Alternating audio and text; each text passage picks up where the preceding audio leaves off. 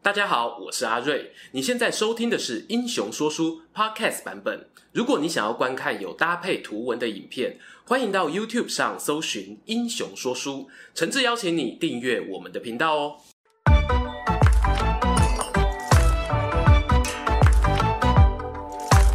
Hello，英雄说书的观众朋友，你们好，我是说书人阿瑞，替大家带来精彩的英雄故事。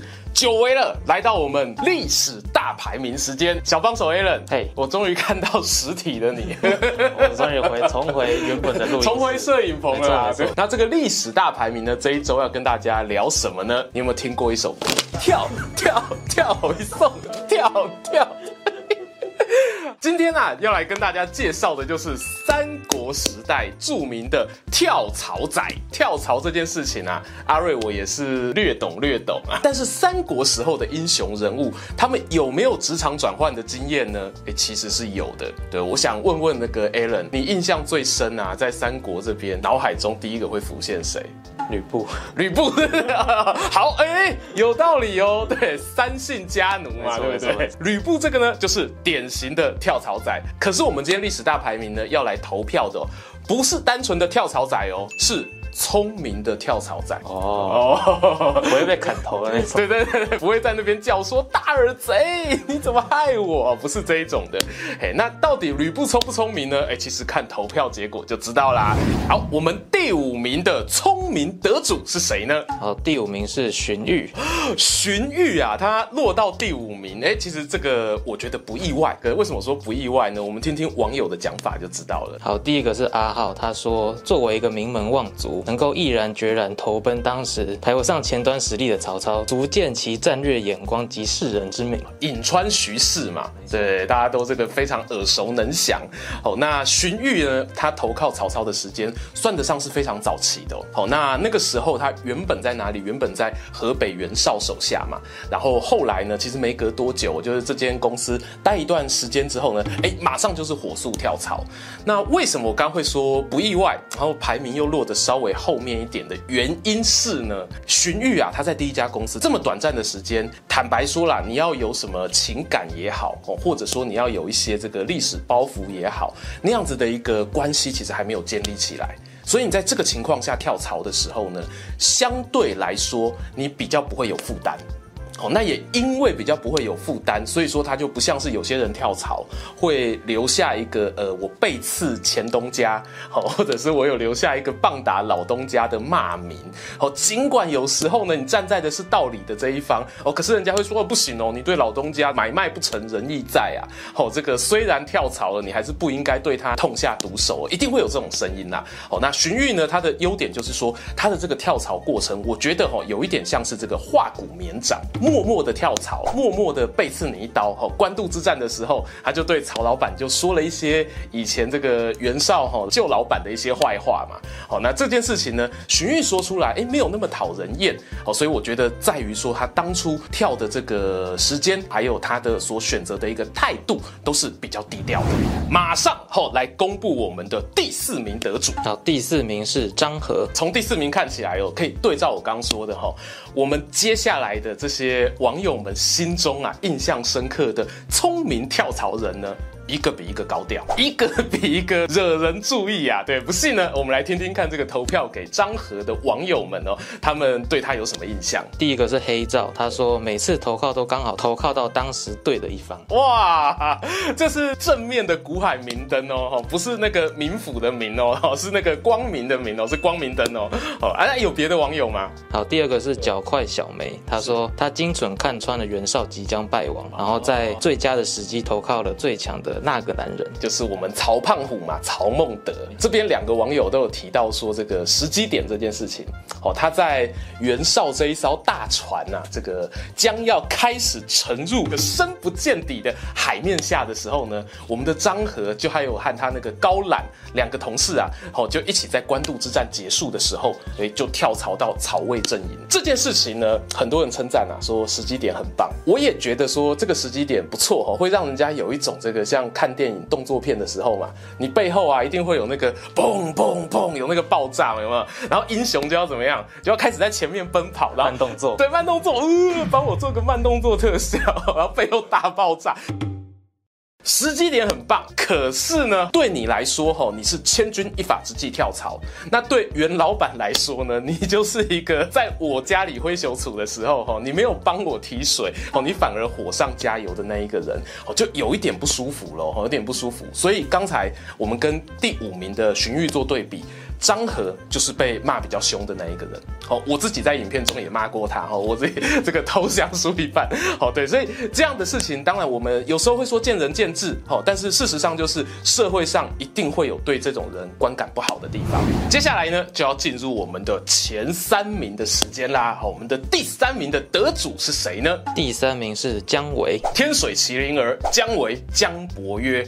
哇，这个也算是这个跳槽之后吼，人生就此翻转的一个经典人物之一哦。好，那我们来听听网友们怎么看。第一个是马超，他说从没有人赏识自己的地方跳到重用自己的地方，是是是，让自己的才能发挥到淋漓尽致。他邻居哎，两个人都住蛮近的哦，而且这这个是不是听起来马超有一点在臭啊？我怎么也是跳槽呢？怎么不一样？对，怎么不一样呢？背背东西跳槽。好了，认认真讲起来，这个姜维嘛，其实喜欢三国的朋友哦肯定知道了，他人气度很高。那他的人气度会高呢？其中一个原因就是他加入了我们诸葛丞相哦，还有刘备的这个蜀汉浪漫派啊。有人就会说啊，说哎，这个姜维他原本就只是当一个这个县府公务员，虽然不到芝麻绿豆啦，可是你要说有什么影响力，可能也谈不上哦啊。但是呢，哎，他一转换阵营哦，到了新公司，到了蜀汉企业之。哇，不一样了嘞！被培养成这个丞相接班人，当然这有争议哦，我知道。哦，那想了解争议的人呢，可以回头看一下我们旧影片。哦，但是至少呢，他在蜀汉这一边的能见度确实是大大提升的。那以跳槽来说啦，我会觉得说，其实姜维他当时在选择工作的时候，他面临的是一个很像我们现在社会中我们会遇到的一个关键抉择点。哦，就是你是要一个。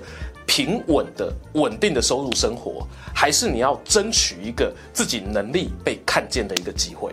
好，那如同大家知道的，这个世界上哦，没有什么鱼与熊掌可以兼得的事情，哦，势必会有高风险高报酬。那以姜维来说，他投入了蜀汉阵营啊，因为人才稀缺，哦，那再加上他自己特殊的这个地理关系，所以他一定哦就特别容易得到重用。可是得到重用的。前提之下呢，他所面临的就是蜀汉企业的方针，哎，是要打败曹魏，而这个目标呢，难度哦，我只能够说啦，是比天还要高啦。好，那你既然呃难度很高，哦，你又不一定能达成的情况之下，其实你付出的呢，当然就是你人生当中哦最宝贵的，不管是青春也好，还是生命的风险也好。那我们从姜维他人生最后的终点呢，其实也是可以看到这一件事情。当然过程非常非常的精彩。那我也相信呢，以姜伯约来说，他不会后悔自己当初所做的一个选择。只是我们其他人呢，你面临这样的职涯分水岭的时候，你能不能够承受哈这样子的一个挑战？那真的就要看你自己想要的是什么。接下来呢，就是我们的冠亚军之争啦。哦，这个亚军选手啊，这个非常厉害哦，名气响亮。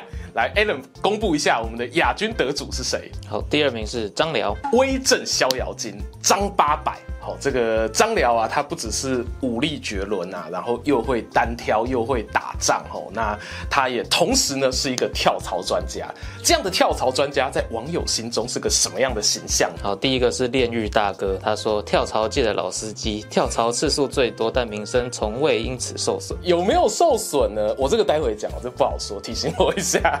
好，但是张辽啊，确实哦，我觉得会投张辽的，真的都是内行人。好，那因为我相信我们的。这英雄说书频道的观众啊，那真的都是非常资深的三国迷，所以他们才会知道说张辽真的换过很多老板。我们细数一下哦，就是张辽呢，他出身阉门滨州，好那。滨州这个地方呢，他原本的老长官是丁原哦，也是这个吕布的老长官。他在丁原旗下的时候，就曾经有奉命领兵到洛阳的一个记录哦。那能够给他兵权，也让他去首都这件事情呢，其实已经看得出来，就老板对他是有一定程度的信任的。那后来，哎，吕布到了董卓阵营之后，张辽呢也跟过去了。而他董卓垮台之后呢，张辽又跟在吕布旗下，然后接下来再辗转，吕布败亡到了曹操的阵营当中。所以你仔细数一数，一二三四，哎，换过四间公司，哎，哎，不简单，不简单。那张辽换过这么多公司，那网友呢对他有没有一些这个好评或恶评呢？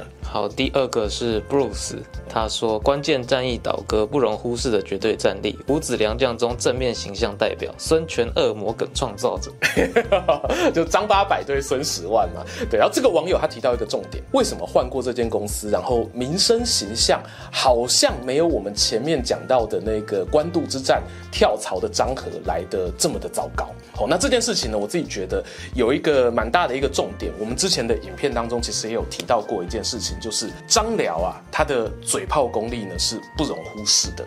我这边举一个以前讲过的一个例子给大家听哦，就是张辽呢，他曾经哦有过在曹操底下担任说客的经验，他去说服一个山贼投降，他成功说服山贼喽。可是曹操不开心哦，曹操对他说：“文远啊，你是一个领军大将啊，你动不动就跑去跟人家那个嘎讨老大去谈判，那。”满不一出事怎么办？那张辽怎么回答？孟德大人，您放心呐、啊，这个您的名声远播，好，然后大家听到说我是曹操的部下，哇，每个人都是单似胡将以迎王师啊，好，所以我相信呢，山贼是不会加害于我的。哇，曹老板听了之后，这个心花怒放。从这一个小事情上面呢，我们见微知著啦，我们会发现一件事，就是他和张和的个性是有差别的。哦，张和他在处理这些人际关系的时候，当然不是说他不会讲话。而是他并没有明显的这些去圆融对待其他将领的一个记录，多半是就事论事，甚至还有留下一些意见不合吵架的记录。那从我们张辽的例子呢，诶，我觉得也可以提供给一些其他有这种职场转换的朋友们做一个参考。有时候说话哦是一种艺术哦，那它也关系到说你能不能够顺利的在不同的环境当中有一个好的发展跟生存空间。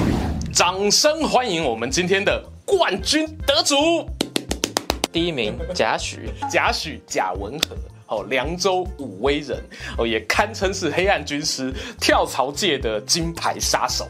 哦，凡是被他待过的地方啊，这个老板都要摸摸自己的人头，哦，觉得怕怕的。先听听哦，网友们对他的评价啦。第一个是阿路，他说他是帮张绣出计，差点害死曹操，就可以坐上太尉的那个男人。贾诩他人生当中其实也待过不少公司啦，哦，就包括像是董卓旗下，哦，董卓过世之后呢，那些西凉军阀哦也有任用贾诩，哦，当然那个时候的名义是在大汉朝廷里面。那后来呢，这个军阀倒台之后，他就跑到了这个。张继的侄子张绣底下，在宛城这边出谋献计。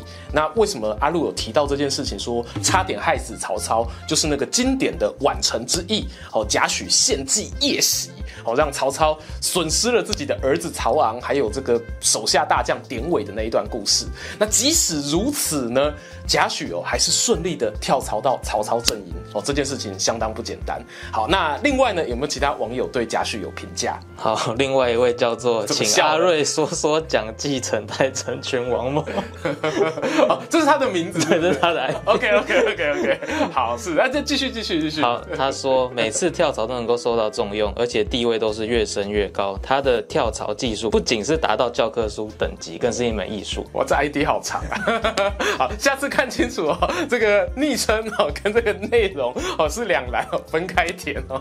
好，开玩笑开玩笑，这个网友他一次啊就提了好多历史上这个跳槽名人啦，然后就讲说，哎，为什么他们可以跟贾诩一样，成为一个这个跳槽的一个典范呢？哦，讲真的，贾诩他的投票的得票数啊，是碾压我们前面讲到的二三四五名。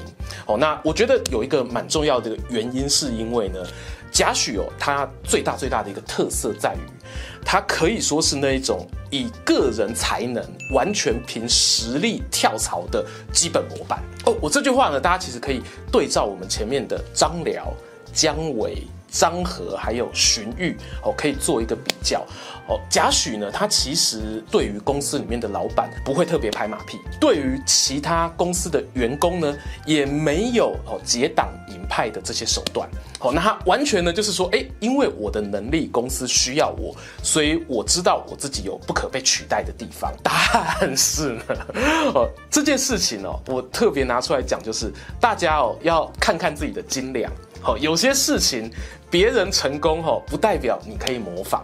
好，那 我们都知道市面上很多教成功的书啊，大家都会想说啊，这个别人做什么事情哦会成功。可是我们同时也要看一看我自己跟那一个书上的主角一不一样。就像那个 美国队长哦，他追女朋友可以直接一个拥抱，阿瑞我可能就不行，可能就要天花乱坠写情书之类的哦之类的哦，才有办法赢得美人归。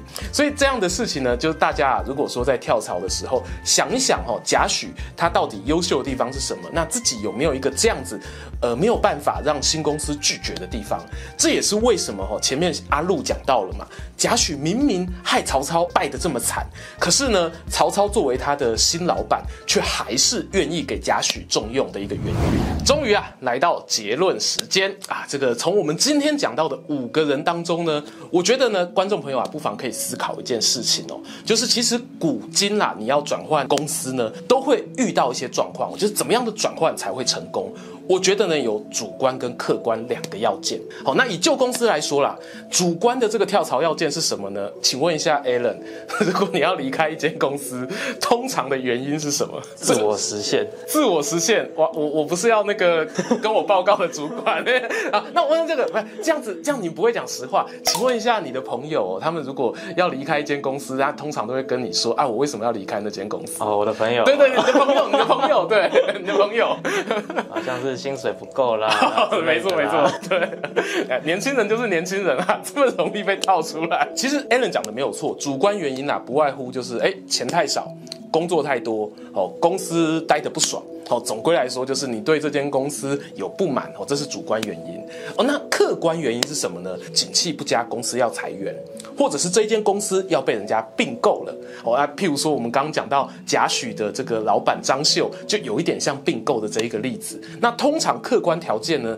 它都是比较难以去违抗的。那新公司呢，新公司也会有主观条件。哎，你会想要去一间新公司，可能是因为看到这间新公司，哇，这个股价很高啊，好，或者是看到这间新公司，哎，最近报纸上报道都是好消息呀，那这个东西也会影响你要去的动力。好，那客观条件是什么呢？客观条件是这间新公司它可能扩大征才。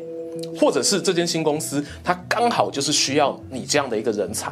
好，那这件事情哦，坦白讲啊，有时候有一点运气运气啊。好，譬如说有些人他可能能力很好，也是个很厉害的工程师，可是这间新公司它也是科技公司，也是软体公司，但偏偏他们就没有缺。好，那尽管你很好，也不可能说，诶，为了找一个一百分的人，然后我把我九十分的资深员工踢掉嘛。其实你想想会知道，说这件事情在现实生活中不太可能。所以这个是新公司的一个客观条件。那什么情况下，哈，我们前面讲到的那五个人啊，大家回头去想哦，新公司跟旧公司的主客观条件啊，其实会有两个影响。旧公司它会影响你这一个人在跳槽过程当中的风评好坏。那新公司呢，会影响你这一个人接下来的一些前途发展。我指的就是他的刚刚我们讲到这些条件。好，如果说你有那个条件是不对位的。好，譬如说我们刚刚说的，你对旧公司的这一个不满，缺乏理由的，哦，是不够道德的，好，搬不上台面的，那这种情况下呢，你可能就会因为旧公司的关系哦，会有风评上的一个差异。那新公司这边，如果你没有胜选，客观条件不足，新公司其实不缺人啊，好，或者说新公司可能没有到那么好啊，但你误因因为缺钱或什么关系，你必须要去，那就会影响你接下来的前途发展性。好，那在这样的一个情况之下，我们又回头去看刚才。的前两名，好，不管是贾诩也好，张辽也好，你去分析他们这个跳槽的过程当中啊，你就会知道说啊，他会被大家推崇，不是没有原因的，因为他在新旧公司的主客观条件上面，真的都做到了一个极致。好，然后都能够做到说这个处处比较圆融啊，然后不会被人家有说嘴的一个空间。你现在正准备跳槽吗？好啊，祝福大家哦，都能够当一个聪明的跳跳跳一送。好，那历史大排名的时间呢？呃，我们这个今天啊到这边告一段落了。如果说你还有想要看我们来票选的人物或主题呢，欢迎可以在影片下方留言给我，还有小帮手 Alan 知道。那我们会在挑选合适的主题之后呢，再来提供给大家做票选。好，那如果喜欢我们的节目的话呢，不要忘了哈，按下订阅或者是留言分享你的心得。我们下一次历史大排名的时间空中再见。我是说书人阿瑞，我是小帮手 Alan，大家拜拜。拜拜。